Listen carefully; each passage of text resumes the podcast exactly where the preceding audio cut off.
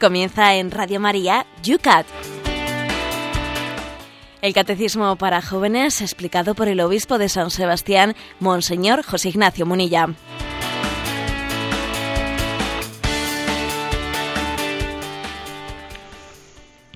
Buenos, buenos, días, queridos amigos del Yucat. Comenzamos un programa nuevo aquí en Radio María, el programa que todos los días, con la ayuda del obispo de San Sebastián, llega a vuestros hogares, a tu coche, a tus servicios de las nuevas tecnologías que te permiten escuchar bien en directo en diferido, estés donde estés, este espacio dedicado a los más jóvenes y también que escuchan muchos mayores. Formación en formato juvenil con el nuevo catecismo, el Yucat. Comenzamos un día aquí que se nos anuncia lluvioso. Todavía no llueve en San Sebastián, pero así se nos promete con 14 grados. ¿Cómo está por Madrid la cosa, Cristina? Buenos días. Buenos días. Hoy igualamos la temperatura con San Sebastián, 14 grados, y aquí esperemos que no llueva, pero los cielos están un poco oscuros. Bueno, el agua siempre, siempre es bendición y nosotros así la cogemos y agradecemos. Como agradecemos también, escuchábamos esta mañana en las noticias de Radio María, esas 800 superioras generales que se han reunido en Roma con el Santo Padre. Estamos en vísperas de Pentecostés. José Ignacio, buenos días. También, ¿cuántos carismas, qué riqueza tiene la Iglesia? Pues sí, ese es uno de los... Eh de los dones mayores que tiene esta iglesia. Muchos piensan que la iglesia católica, tienen ese estereotipo de ella, pues es una especie de ejército al estilo del ejército chino, ¿no? Permítanme la comparación. Todos son exactamente iguales, que casi cuesta distinguirnos, ¿no? Y lo cierto es prácticamente lo contrario. Lo cierto es que la Iglesia Católica, la verdad es que sorprende en su diversidad de carismas y hay un contraste muy grande entre lo que es la unidad de la fe, una única iglesia con una única fe, y al mismo tiempo que se exprese la diversidad de carismas, ¿no? Ese contraste entre unidad y pluriformidad solamente es posible de hacer, lo puede hacer el Espíritu Santo. Quizás lo nuestro, más que pluralismo, pluralismo sería quizás el de el que los políticos buscan, ¿no? No, lo nuestro no es tanto pluralismo, es pluriformidad, porque claro, la palabra pluralismo únicamente destaca lo que nos distingue, pero no subraya lo que nos une. Nosotros hablamos de pluriformidad, porque el término pluriformidad destaca ambas, ambas realidades. Vamos por, ello eh, a prepararnos a la llegada de a la llegada de Pentecostés. En Pentecostés vamos a poder eh, celebrar el misterio de la Iglesia una, solamente el Espíritu Santo puede hacernos uno, pero al mismo tiempo también vamos a celebrar el misterio de la pluriformidad de la Iglesia. Eh, la, Iglesia tiene tantos colores como rostros personales tiene, pero al mismo tiempo todos ellos, pues como ocurre, ¿no? Pues en, esos, rayos de luz que entran en un diafragma y, se fragmentan en multitud de, de colores, todos ellos se reducen a una única luz, a la luz de Dios, que después en cada uno de nosotros se proyecta con un color singular y distintivo. Bueno, pues así invocamos y nos estamos preparando para ese Pentecostés, dando gracias por todas las gracias, carismas, dones que el Señor va pues difundiendo en su iglesia. Sin demora de tiempo, porque son cinco los puntos que hoy queremos en este programa de Radio María tratar, empieza un día más. El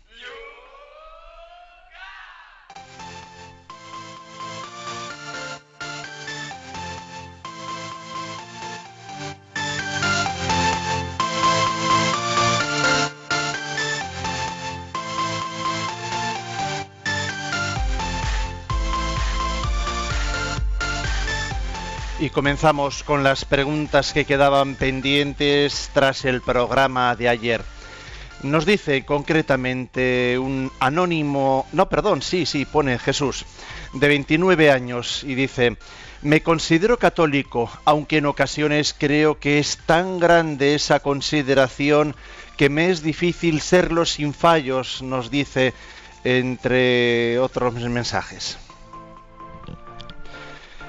me casé hace cuatro años y medio con una mujer fabulosa, pero eh, tuvimos, un tuvimos un problema importante. Vamos a ver, tenemos algún problema técnico aquí que vamos a intentar superarlo. Un segundito.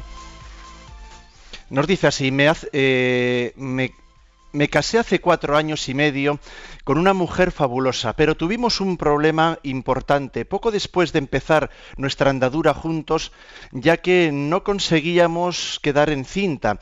Empezamos a consultar a médicos y unas pruebas confirmaron que yo no podía tener hijos, lo cual nos llevó a un pozo en el que no teníamos luz ninguna.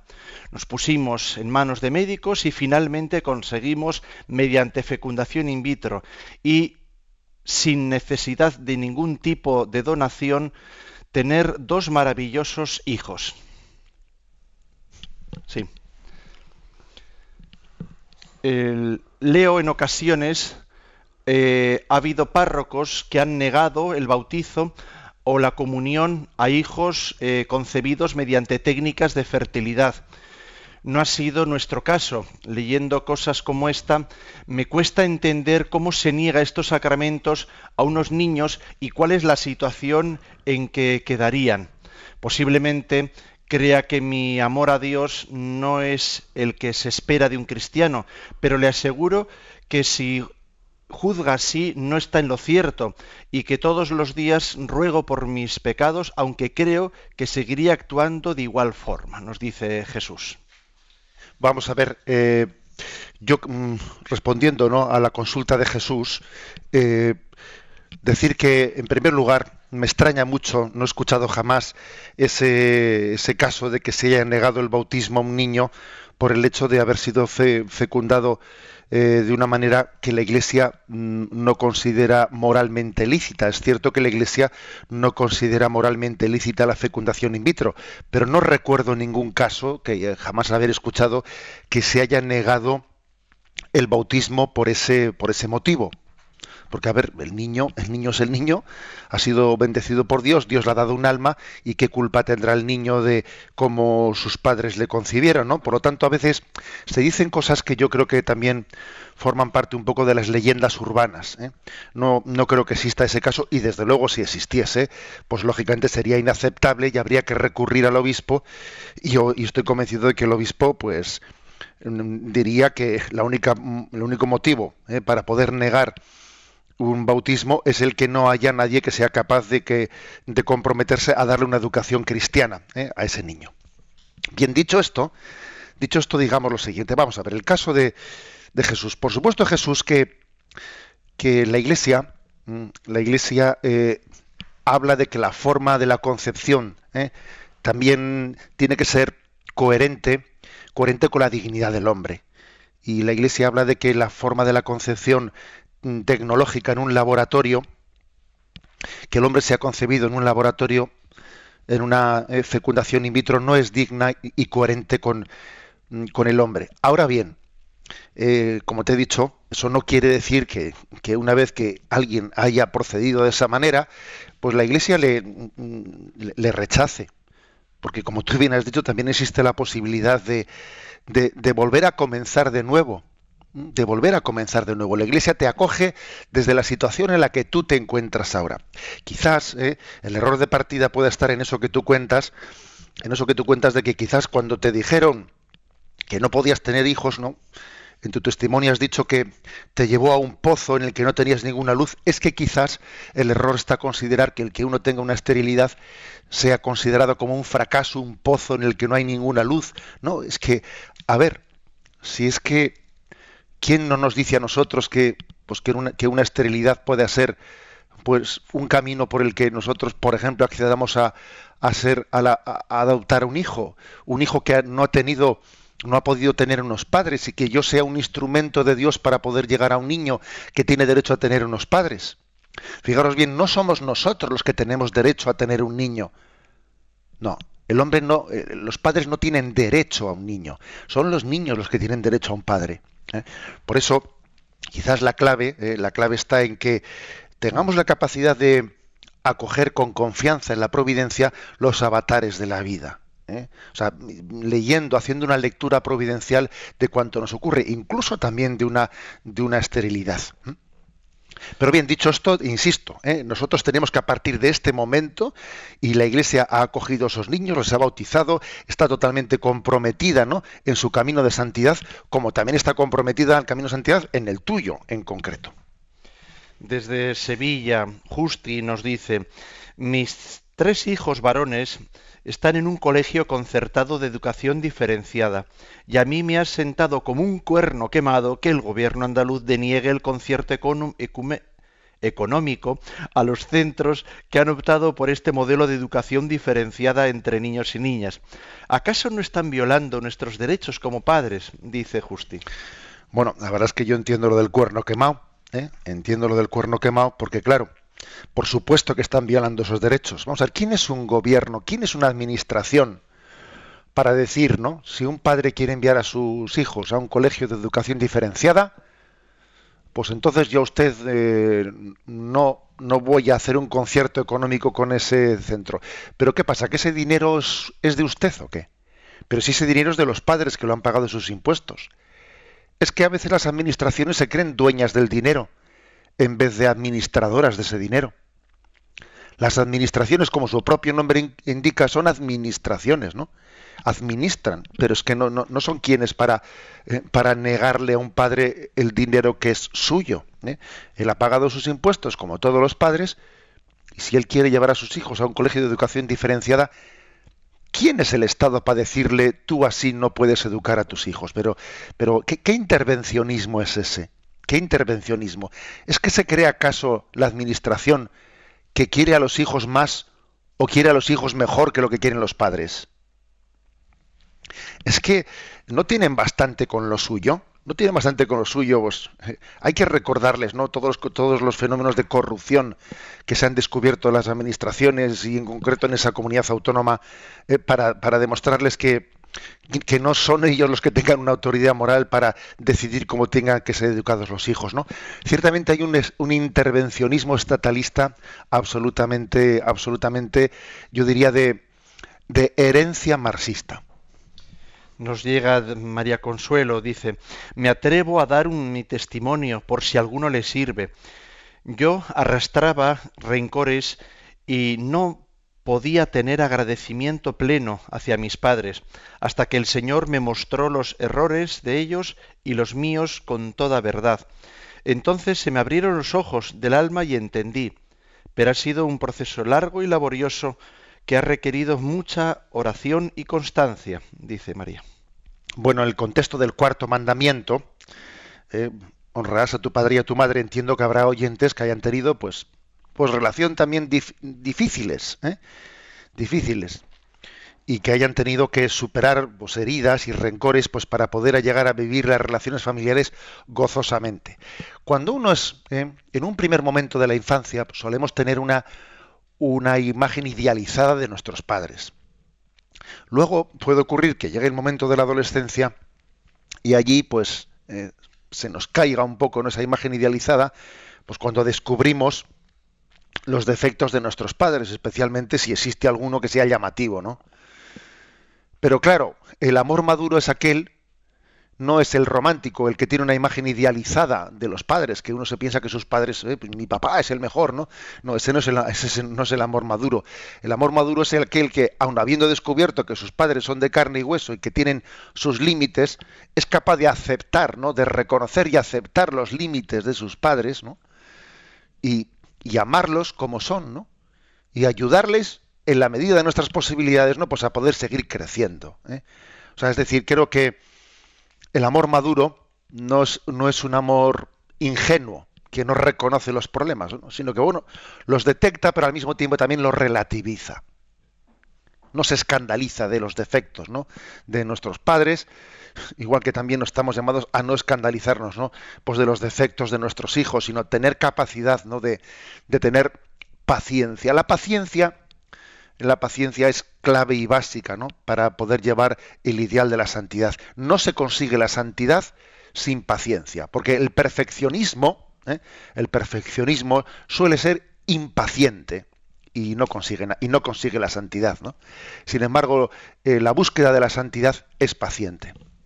Hoy la cosa va de límites. Nos dice desde Zaragoza Miguel, yo sufrí mucho en mi adolescencia y juventud por motivos de que tengo unos hermanos más inteligentes que yo y las comparaciones me humillaban mucho.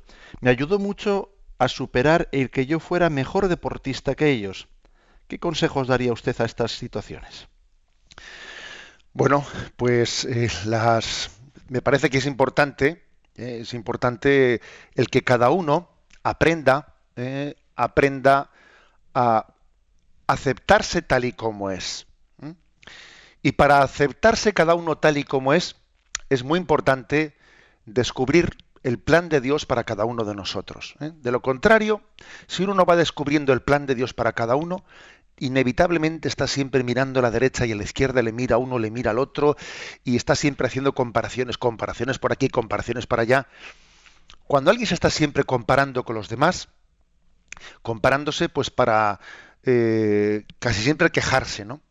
Pero también a veces un poco para ufanarse. ¿eh? Eso es una pobreza moral, es una pobreza espiritual, ¿eh? que además es un caldo de cultivo para celos, para complejos, la clave está en que seamos educados en el, en el descubrimiento y en la valoración valoración de los dones que tiene cada uno. Bueno, que en caso de Miguel, pues a él el tener, porque el ser buen deportista le sirvió para, mm, pues para valorarse a sí mismo. Está bien, está bien, pero vamos, también dentro, no sé, dentro de unos límites, ¿no? Porque también, a ver si me explico, luego se le rompe la pierna, ¿eh? se queda sin poder jugar al fútbol y, y no es como para venirse abajo. ¿Eh? es que tenemos que valorarnos por valores que sean definitivos, ¿no? Por valores que sean, digamos, inamovibles, ¿no?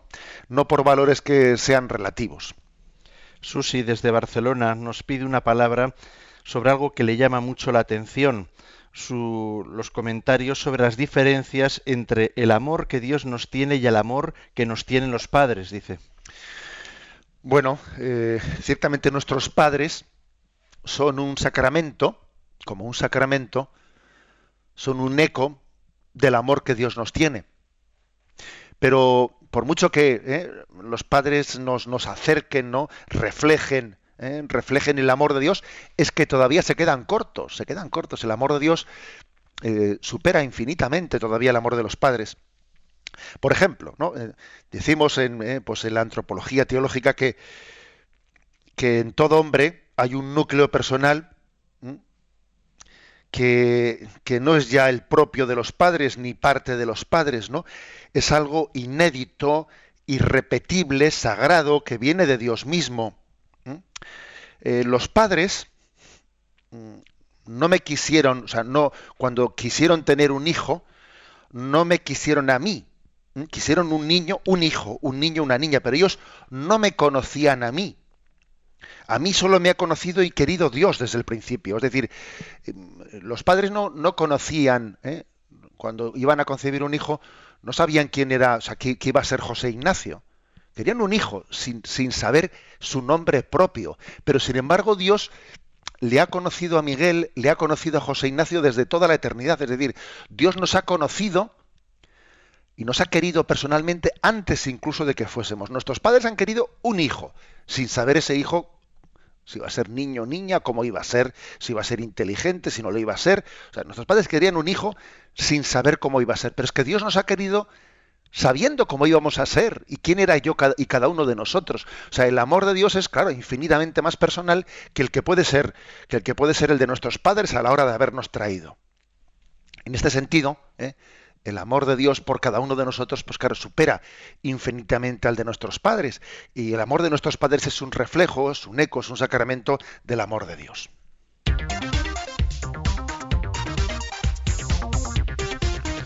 Son las 8 y 19 minutos, 7 y 19 minutos. Comenzamos los cinco puntos que queremos hoy comentar en el programa.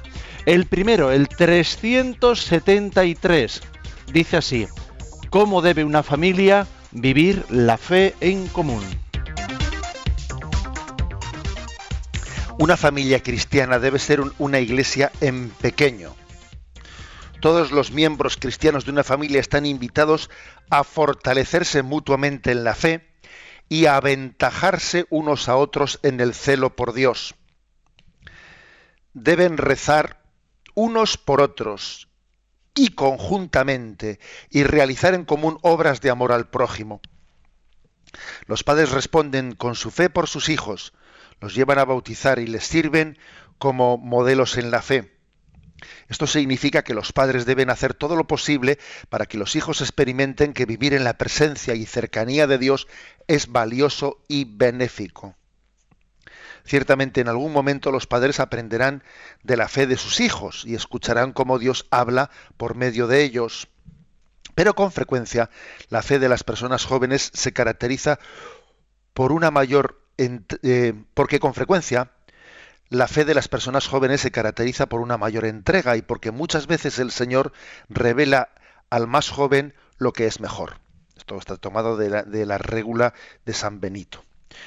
Vamos a ver, aquí se, se subraya el proyecto el proyecto de Dios de que vivamos la fe en esa comunidad que es la familia.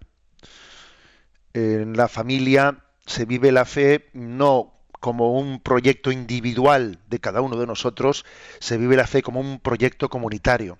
En la Sagrada Escritura eh, hay algún pasaje en el que cuando los apóstoles predicaban, eh, dice, pues por ejemplo, aquel carcelero que, que, había custodiado a Pedro en la cárcel y que cuando se convirtió se bautizó él y toda su familia. Es decir, ya en la propia Sagrada Escritura eh, se refleja cómo la fe uno la comparte, porque una familia pues, tiene una especie de unidad de destino, ¿eh? una cierta unidad de destino entre sus miembros y comparte su fe.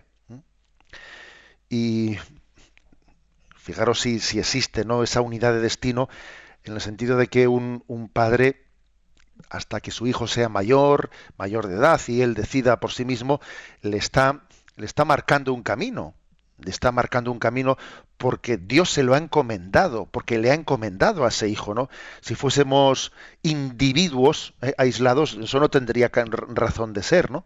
Pero es que hay un, eh, hay un destino común en el seno de, de una familia. Por eso eh, no vale con que cada uno rece por su cuenta, no, una familia debe de orar conjuntamente. Para empezar, tiene que orar unos por los otros. Segundo, orar conjuntamente y realizar conjuntamente obras de amor a los prójimos, al prójimo. Aquí dice tres cosas. ¿eh? En una familia unos rezan por los otros. Segundo, se reza juntos. Tercero, se hacen obras de amor al prójimo todos conjuntamente.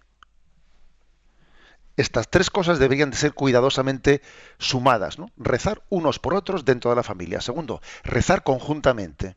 O sea, rezar, no, o sea, todos juntos, que haya un ratos de, oración eh, comunitaria en, la familia. Y tercero, obras de amor al prójimo realizadas conjuntamente. ¿Mm? Ahora bien, también añade el Yucat que no son únicamente los padres, ¿no? Los que son instrumentos de Dios para transmitir la fe a los hijos. También los hijos son instrumentos de Dios para transmitir la fe a los padres. Hace poco tuve en una parroquia un encuentro con padres jóvenes, ¿no? Que sus hijos van a hacer la primera comunión este año y les decía esto, les decía, mirad, los padres sois instrumento de Dios para transmitir la fe a los hijos, pero vosotros sois también hijos de, de esta época de secularización y Dios se sirve de vuestros hijos para que vosotros podáis recibir la predicación de la iglesia. Si no fuese por estos niños, ahora vosotros pues estaríais alejados de la predicación de la iglesia. Dios se sirve de los niños y de esa responsabilidad que tenéis de educarlos como una altavoz para llegar a vosotros. ¿no? O sea que los caminos de Dios son desde los padres a los hijos, desde los hijos a los padres.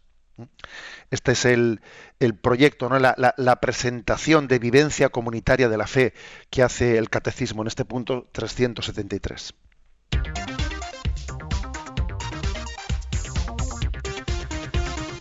Y damos un paso más. Segunda pregunta de las cinco del día de hoy, la 374. ¿Por qué es Dios más importante que la familia? El hombre no puede vivir sin relaciones. La relación más importante del hombre es la que tiene con Dios. Tiene prioridad sobre todas las relaciones humanas, incluidas las familiares. Los hijos no pertenecen a sus padres, ni los padres a sus hijos.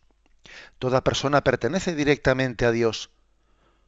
Solo con Dios existe un vínculo absoluto y perfecto, y perdón, y perpetuo. Así se comprende la palabra de Jesús a quienes son llamados. El que quiere a su padre a su madre más que a mí, no es digno de mí. El que quiere a su hijo o a su hija más que a mí, no es digno de mí. Por ello los padres deben poner a sus hijos en manos de Dios, llenos de confianza, como el Señor los llame a una vida de entrega en una comunidad religiosa o como presbíteros. Bueno, eh, hay un proyecto, un designio común eh, en el seno de la familia, pero sin olvidarnos de que somos unos para otros sacramento de Dios, sacramento de Dios, ¿no? Por lo tanto, por lo tanto, cuando uno es sacramento de Dios, sacramento de su presencia, pues no tiene que olvidarse nunca de ello. Uno, nunca puede pretender que yo sea dueño de mis hijos. ¿no? O que ellos me deban a mí una fidelidad absoluta. A ver, al final, si yo soy un sacramento de Dios, a quien me deben a quien deben fidelidad plena es a Dios, no a mí. Toda persona pertenece directamente a Dios. Existe, por lo tanto, una ¿eh? como un llamamiento un llamamiento a ser, la palabra ser instrumento de Dios es una palabra que tiene, se puede subrayar desde dos puntos de vista. Por una parte es algo muy humilde, muy humilde, porque ser instrumento es, yo no soy dueño, yo, o sea, soy un instrumento, alguien obra a través de mí, es humilde. También es algo, ser instrumento de Dios, ni más ni menos, pues es algo que nos llena de dignidad, el que Dios se pueda servir a través nuestro. O sea que hay que subrayar ambas cosas. Eh, la humildad, ¿eh? porque yo no soy dueño del proyecto último de la vida, y al mismo tiempo, pues valorarnos como, como instrumentos de Dios, que él, ha, querido ¿no? obrar a través nuestro. Ha querido obrar a través nuestro, pero no nos tenemos que olvidar de que es Él el que obra y no nosotros. ¿no? Las dos cosas hay que subrayarlas. ¿eh? Y a veces pecamos de un lado y a veces pecamos del otro. De, bueno, o, bien sea de falta de humildad y de pretendernos dueños de la vida de los demás, o de no valorarnos y no ser conscientes de que Dios está haciendo muchas cosas buenas a través nuestro, en nuestros hijos, en nuestros hermanos y en todos los que, los que nos rodean. En definitiva, ¿eh? que en el seno de la familia, que formamos una unidad de vida, al mismo tiempo cada uno de nosotros tiene que reconocer la primacía de Dios porque Dios lleva adelante nuestra vida y tiene con cada uno de los miembros de la familia pues un designio único eh, incomparable, que en ese sentido no hay que compararse con los demás y yo no soy quien para decidir qué vocación tienen que tener los demás en el seno de la familia.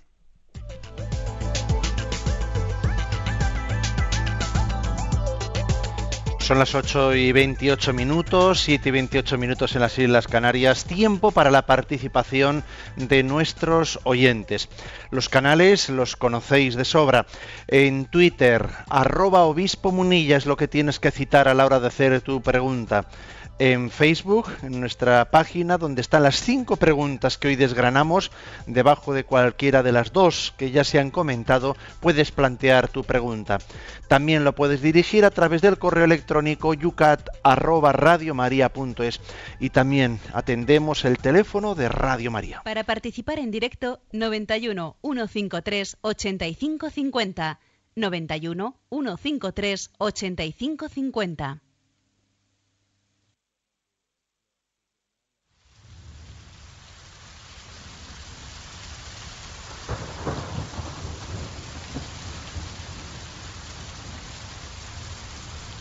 tormenta.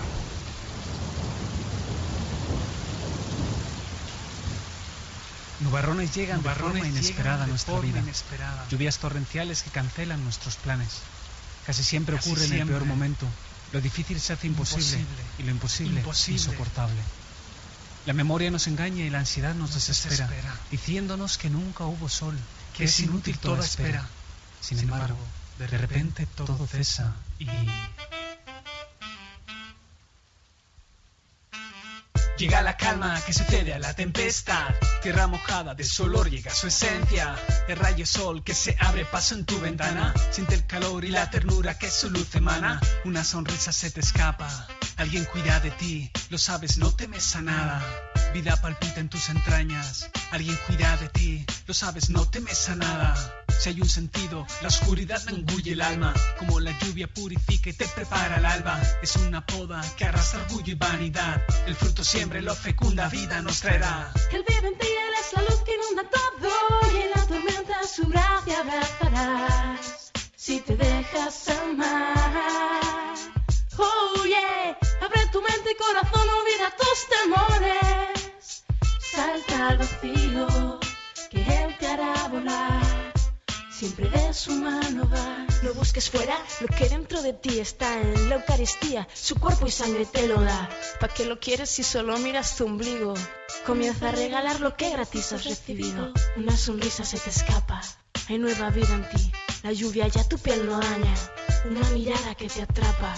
Responde, heme aquí, es Jesucristo que tu fe rescata. Tu corazón se sincroniza al ritmo del amor. El beat de sus caricias en tu face el resplandor. Y la señora de la bolsa en la cabeza se pregunta por qué vistes la sonrisa bajo la tormenta. De esta lluvia el desenlace es del Señor su luz. Resurrección es el destino, camino es la cruz. Ahora le sientes más padre y más hermano al mismo tiempo. Más inabarcable y más cercano. Él vive en ti, Él es la luz que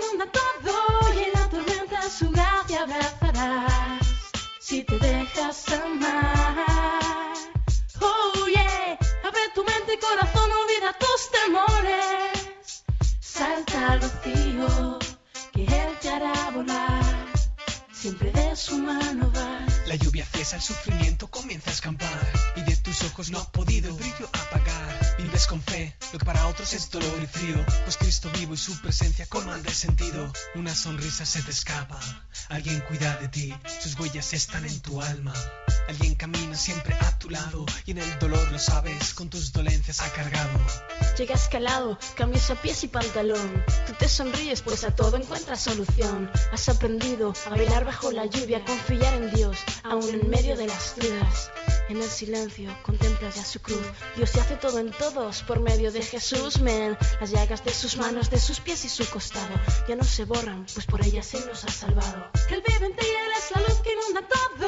Y en la tormenta su gracia abrazarás. Si te dejas amar. Oh yeah, abre tu mente y corazón, olvida tus temores. Salta al vacío, que Él te hará volar. Siempre de su mano vas. La tormenta. Estás en Radio María. Estamos en el programa UCAT. Vamos a, por lo menos, algunas preguntas de todas las que nos están entrando a sacar al aire. Por ejemplo, José Ignacio, una oyente anónima, nos dice, buenos días, nos dicen que siempre hay posibilidad de adoptar hijos, pero nosotros económicamente no podemos. Les pedimos palabras en este sentido. Bueno, eh, la, la, adopción, que yo sepa, do- cuando es costosa económicamente es cuando es una adopción de niños del extranjero, que tiene toda una serie de requisitos y dependiendo de los países, pues suele conllevar más recursos económicos, ¿no?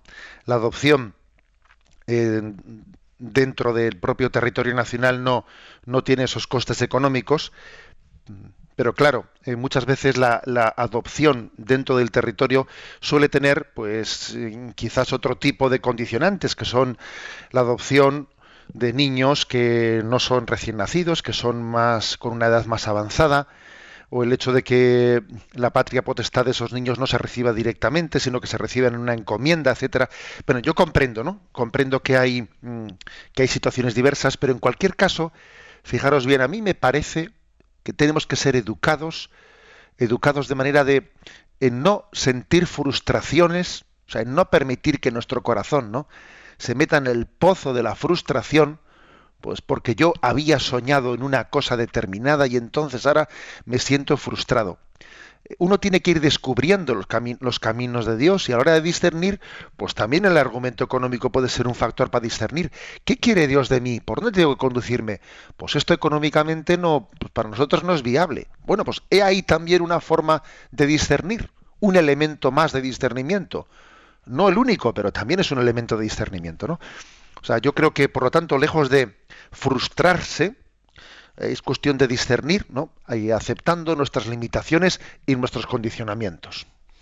Miguel desde Vigo nos plantea también eh, sobre el respeto a los padres, que qué más se puede hacer aparte de rezar por ellos y perdonar, si esos hijos rompen toda relación con sus padres o solo se limitan a visitarlos para pedir dinero, siendo ya adultos además y con hijos también ellos.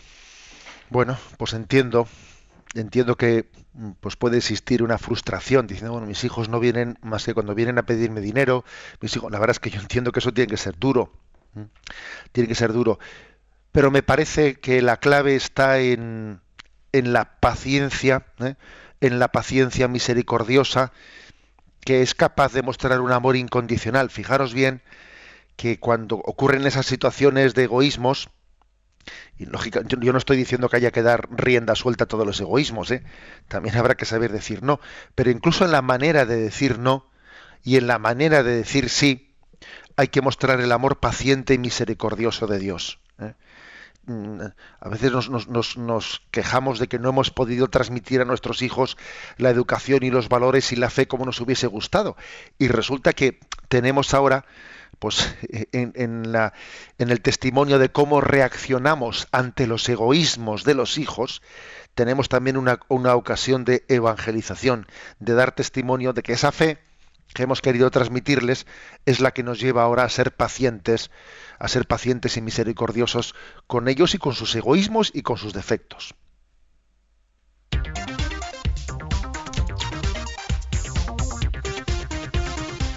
Ocho y treinta y siete minutos, siete y treinta y siete minutos en las Islas Canarias. Tercera pregunta del programa de hoy.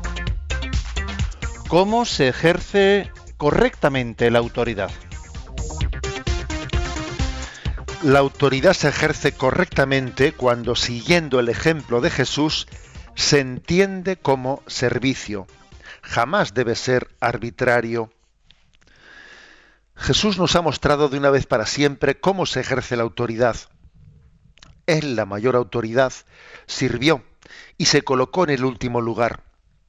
Incluso lavó los pies a sus discípulos a los padres, sacerdotes, profesores, educadores y superiores, su autoridad les viene de Dios, no para dominar a los que les están confiados, sino para que entiendan y ejerzan su tarea de dirección y educación como servicio. Bueno, pues esta es, lo propio, es lo específico de los de los cristianos. ¿eh? Sabéis que hay un pasaje del Evangelio en el que cuenta que Jesús vio discutir, ¿no? discutir a los discípulos y de qué estabais discutiendo y les daba vergüenza decirlo porque por el camino discutían de quién era el más importante entre ellos, ¿no? Yo soy más importante que tú. Aquí dentro de este colegio apostólico, yo estoy antes que tú, yo estoy antes que el otro, ¿no? Y Jesús, la verdad es que me imagino que tendría que sentirse un poco frustrado, ¿eh? viendo que sus discípulos, sus apóstoles, discutían de eso, ¿no? Y entonces les reprende con, con fuerza, pero con, ¿eh? con paciencia, como es propio de Jesús, y les dice, a ver, que el que sea el primero, que sea el último de todos. O sea, competid en servir, que vuestra competitividad ¿no? entre vosotros, si alguna competencia tiene que servir entre vosotros, es a ver quién, es el servidor de los demás.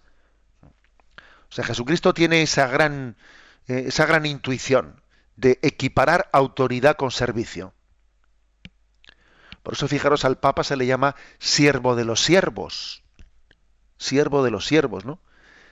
Y algunos, algunos piensan que, pues no sé, que un papa, por, poner un ejemplo, ¿no? Pues un papa es alguien que, claro, eh, pues está en la cumbre del poder y entonces como si existiese esa especie de embrujo, ¿no?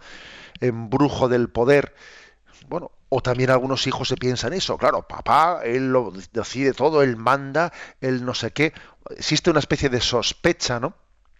Sospecha hacia el poder que no es consciente de que el poder es una, el poder, la autoridad es una gran responsabilidad, ¿no? Eh, Benedicto XVI con esa renuncia que hizo nos abrió los ojos, abrió los ojos de muchísimas personas para entender que la autoridad la autoridad es un servicio muy sacrificado, muy sacrificado. Y mucha gente al comprobar ¿no? esa renuncia de, de Benedicto XVI, dijeron, anda, pero si este hombre estaba sufriendo, anda, pero si es que estar ante una responsabilidad así tiene que ser muy duro. O sea, lo primero es percatarnos, ¿no? De que la autoridad tiene ese cargo, ¿no? Y, y por eso oramos pues, por los que tienen una responsabilidad, pues porque es un peso, un peso muy grande. Pero al mismo tiempo, ¿eh? al mismo tiempo, esto es esto que he dicho hasta ahora es en cuanto a la percepción que hay que tener hacia, hacia los padres, hacia quienes tienen autoridad y no hacer una teoría, ¿no? Una teoría de sospecha de la autoridad. Pero ahora, visto desde el otro punto de vista, es que es muy importante que toda autoridad en nosotros eh, se derive, se concrete en una mayor llamada al servicio y en una llamada al despojamiento y entender que la auténtica autoridad no es dominar, sino que es servir. Aquí vale quien sirve y sirve, sirve quien vale. Las dos cosas son así. ¿eh? Sirve quien vale y vale quien sirve. O si queréis al revés. ¿eh? Pero esta es la, gran intuición de Jesucristo, ¿no? Identificar, hacer sinónimo autoridad, autoridad de y servicio. Igual que también Jesús ¿eh?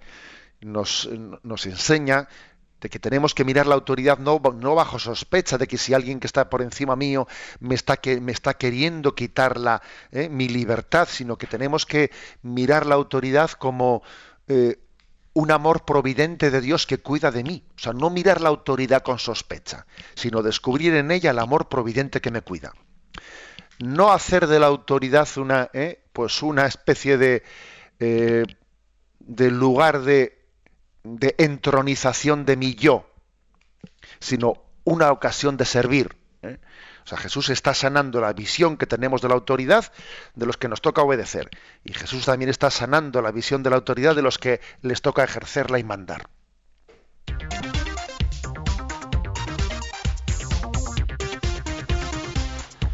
Damos un paso más, el 376. ¿Qué obligación tienen los ciudadanos con el Estado?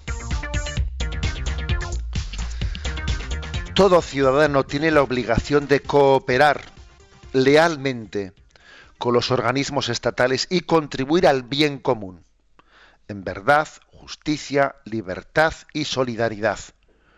Un cristiano debe también amar a su patria, defenderla de formas diversas en caso de necesidad y ponerse con gusto al servicio de las instituciones eclesiales.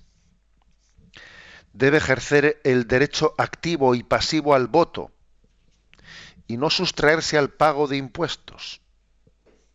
Sin embargo, el ciudadano, al ciudadano individual le queda un ámbito libre dentro del Estado, contemplado por los derechos fundamentales elementales. Tiene derecho a ejercer una crítica constructiva del Estado y de sus organismos. El Estado existe para los hombres, no el hombre para el Estado. Bueno, somos, eh, somos seres sociales, no somos individuos, somos personas y conformamos una, una sociedad. Entonces esto quizás hoy en día debe de ser especialmente subrayado porque nuestra cultura se caracteriza por ¿eh? porque cada uno sea república independiente. ¿eh? Aquí lo de la autodeterminación va a llegar un día en el que, en el que cada uno ¿eh? pretenda autodeterminarse en el tercero izquierda o en el cuarto derecha. O, cada uno en su cuarto, autodeterminación, ¿no? Hacemos, o sea, nuestra cultura es muy tendente a hacer de cada uno de nosotros un Estado soberano. Y obviamente eso nos, eso nos lleva a una infelicidad muy grande, ¿no? Estamos llamados pues a, a la cooperación entre nosotros, estamos llamados a hacernos corresponsables de lo que ocurre en nuestro barrio, de lo que ocurre en nuestro entorno, a contribuir al bien común. ¿eh? Ojo que tenemos poca sensibilidad a los, pues hacia los pecados de omisión.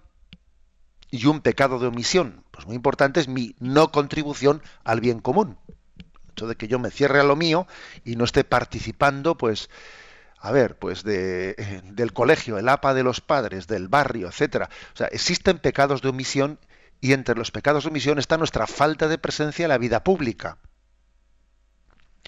Y es un defecto y es, un, es una omisión de la que se derivan unas consecuencias luego muy graves. Consecuencias muy graves, porque luego suele ocurrir que hay determinadas personas con una ideología muy determinada que son las que ocupan esos cargos porque nosotros no nos hemos hecho presente en ellos y entonces son ocupados a veces por personas de ideologías extremistas, de extrema izquierda muy frecuentemente, que, bueno, por nuestra dejación y por nuestra omisión acaban, ¿no? Pues estando en determinados cargos y luego están influyendo en la vida social pues porque nosotros hemos, hemos hecho una opción egoísta, individualista, etcétera. O sea que hay, hay consecuencias de nuestra falta de compromiso. Nuestra falta de compromiso tiene consecuencias. Y esto es un tirón de orejas importante, ¿no? decir, oye, que tú puedes ser responsable, tú puedes ser responsable de que la escuela tenga esta deriva. Porque claro, porque resulta que en el APA del colegio tú no te has hecho presente, tú allí no has luchado y al final le has dejado que esté ahí presente. Yo suelo contar una anécdota que es bien harto significativa. Recuerdo haber sido, vamos, resulta que cuando era obispo de Palencia, recuerdo que, vamos, un tanto por ciento altísimo, ¿no? De los padres, de los niños que tenían sus hijos escolarizados en la, en la escuela pública, un tanto por ciento muy alto elegía la asignatura de religión para sus hijos el 80%. Y luego resulta que la Asociación de Padres de Alumnos de la Escuela Pública pedía la expulsión de la religión de la escuela. Y dice, ¿y esto cómo es posible? pues mire usted, porque los que se han presentado a esos puestos, a esos puestos de, ser representantes en, la, pues en el APA de los colegios, son únicamente los que tienen una ideología determinada. Y los católicos, etcétera, hemos hecho dejación, hemos hecho un pecado de omisión de estar presentes y de colaborar en la vida pública. O sea que esta es una llamada, ¿no? Una llamada a, la vocación social que, tenemos, que tenemos todos nosotros. Hay, por tanto, unos deberes para con la sociedad. También habla aquí el Yucat de los deberes para con la patria, del deber incluso de, de ejercer el derecho activo y pasivo al voto. Activo y pasivo, ¿no? Si en alguna ocasión hay que abstenerse, que no sea por pereza, que no sea por pereza, que sea una abstención, digamos, eh, activa, activa en el sentido de que estoy dando, estoy también emitiendo, si voto en blanco o si, eh, o si en una ocasión decido no votar, tiene, no debe de ser por pereza, sino debe ser por un discernimiento hecho, hecho activamente, ¿no? Uno no, no debe, no puede sustraerse al pago de los impuestos, pues porque, claro, porque sería muy cómodo que otros paguen los servicios de los que yo me beneficie. Y tengo unos deberes para con la patria y para con el bien común. Ahora bien, tengo también un derecho y un deber de realizar una crítica constructiva. Uno tiene que ser colaborador del bien social, pero al mismo tiempo tiene que ser crítico. ¿eh? Tiene que ser crítico porque lo contrario pues sería pues una, eh, pues una forma sumisa que, nos haría perfectamente manipulables ¿no? al servicio de, de determinados proyectos políticos.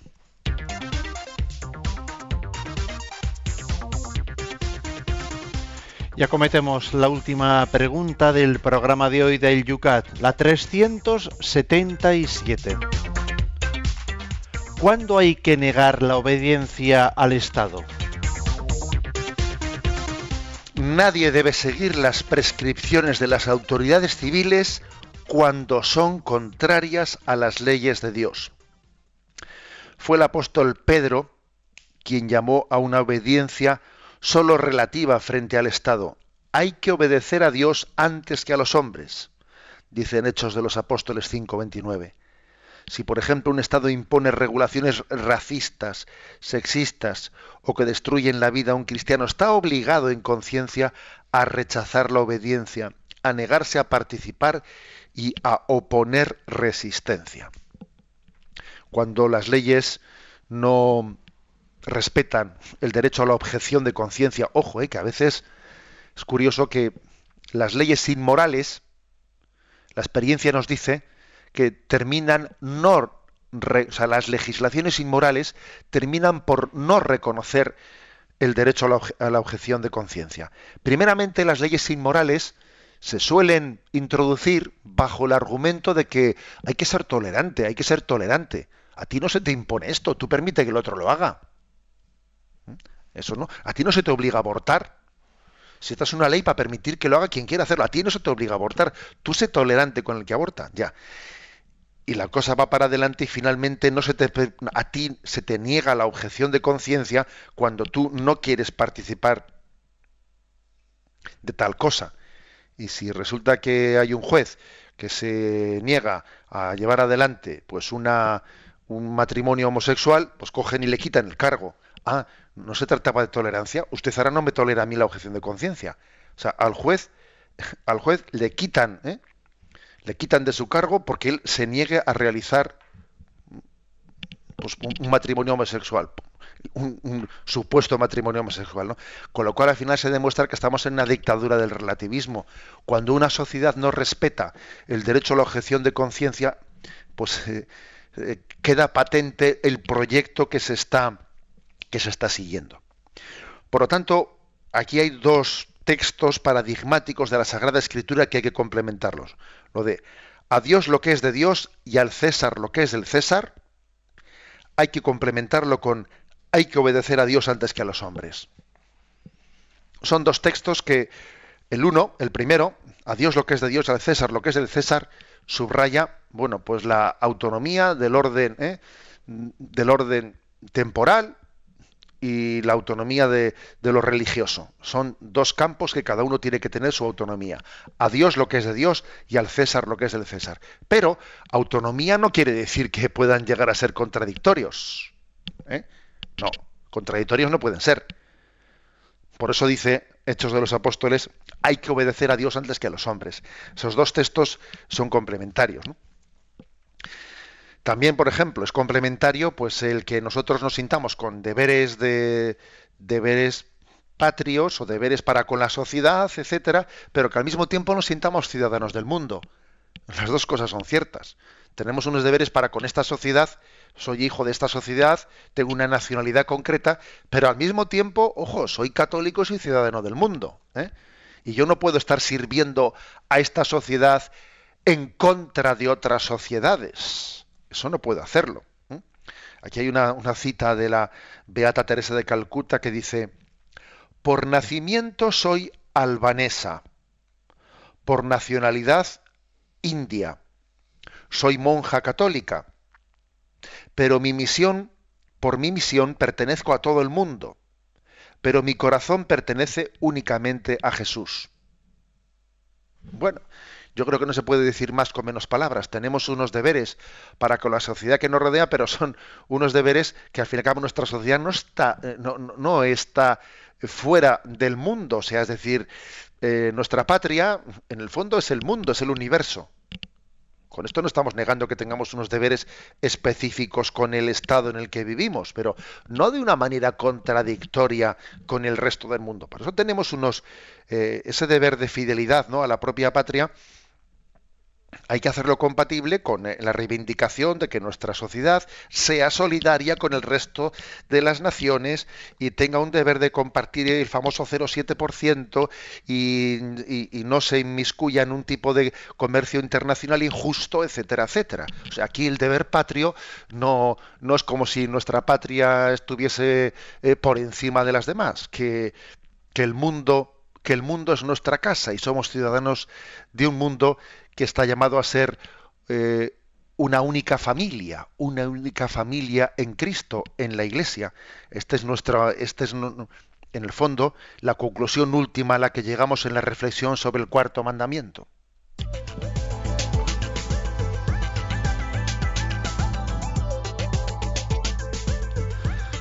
Son las 8 y 54 minutos, 7 y 54 minutos en las Islas Canarias, en nuestra recta final, tiempo para los oyentes, para vuestra participación.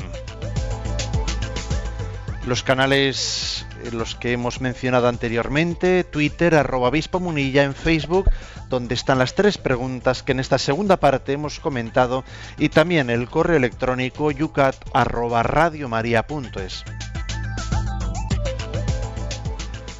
Nos dice José en un colegio, en un correo, nos dice Celi, ¿qué opina la Iglesia de los scratches?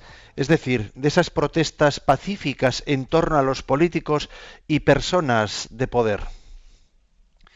Bueno, pues yo creo que a mí me lo han preguntado en algunas medio de comunicación y yo he, respondi- he respondido de la siguiente manera. ¿eh? Me parece que el que una protesta se lleve al entorno mm, familiar, al entorno familiar de un político, de manera pues que la intimidad de la familia se vea violentada por ello porque nos ponemos en casa en el portal no en el portal de una pues me parecería incorrecto me parece incorrecto. Me parece incorrecto que esa reivindicación esté violentando al entorno familiar. Os voy a poner un ejemplo. A mí me parece bien me parece bien, por ejemplo, que unos católicos se pongan en la puerta de una clínica abortista eh, para protestar por los abortos que allí tienen lugar. Sí, me parece correcto. Ahora, me parecería correcto que luego se fuesen a la casa del médico o de la enfermera abortistas y allí le estén violentando a toda su familia. No, eso no me parecería correcto. ¿eh? Yo creo que hay un entorno familiar que tiene que ser respetado y por lo tanto ese, e, ese tipo de scratches a mí eh, cuando se cuando se llevan al entorno familiar de una persona me parece que no son pacíficos ¿eh?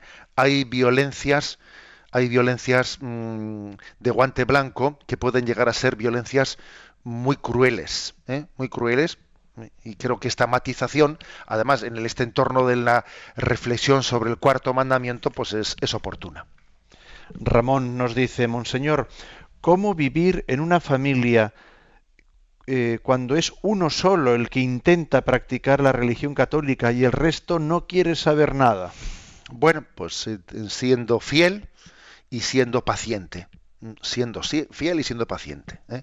y siendo coherente, porque claro, lógicamente, pues esa coherencia humilde, esa coherencia humilde es la que le, puede cuestionar a los demás. Es una oportunidad de hacer apostolado. ¿eh? A veces queremos hacer apostolado, bueno, he ahí una ocasión de ser testigo del Señor, que a veces lo más complicado es ser testigo en, la propia, ¿no? Nadie es testigo en su propia patria, ¿no? Bueno, pues eh, he ahí también un gran reto de ser testigos eh, ante los que conocen de sobra mis pecados y mis limitaciones.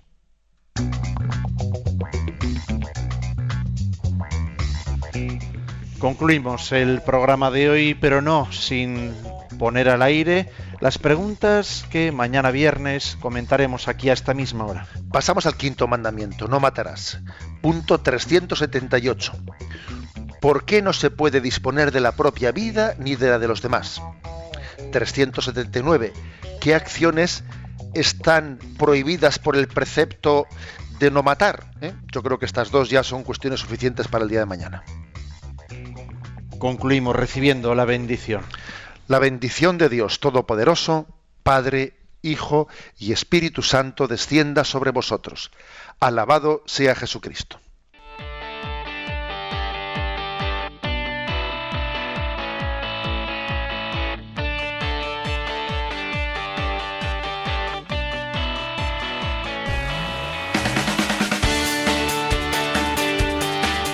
Y así finaliza en Radio María Yucat, un programa dirigido por el obispo de San Sebastián, Monseñor José Ignacio Monilla.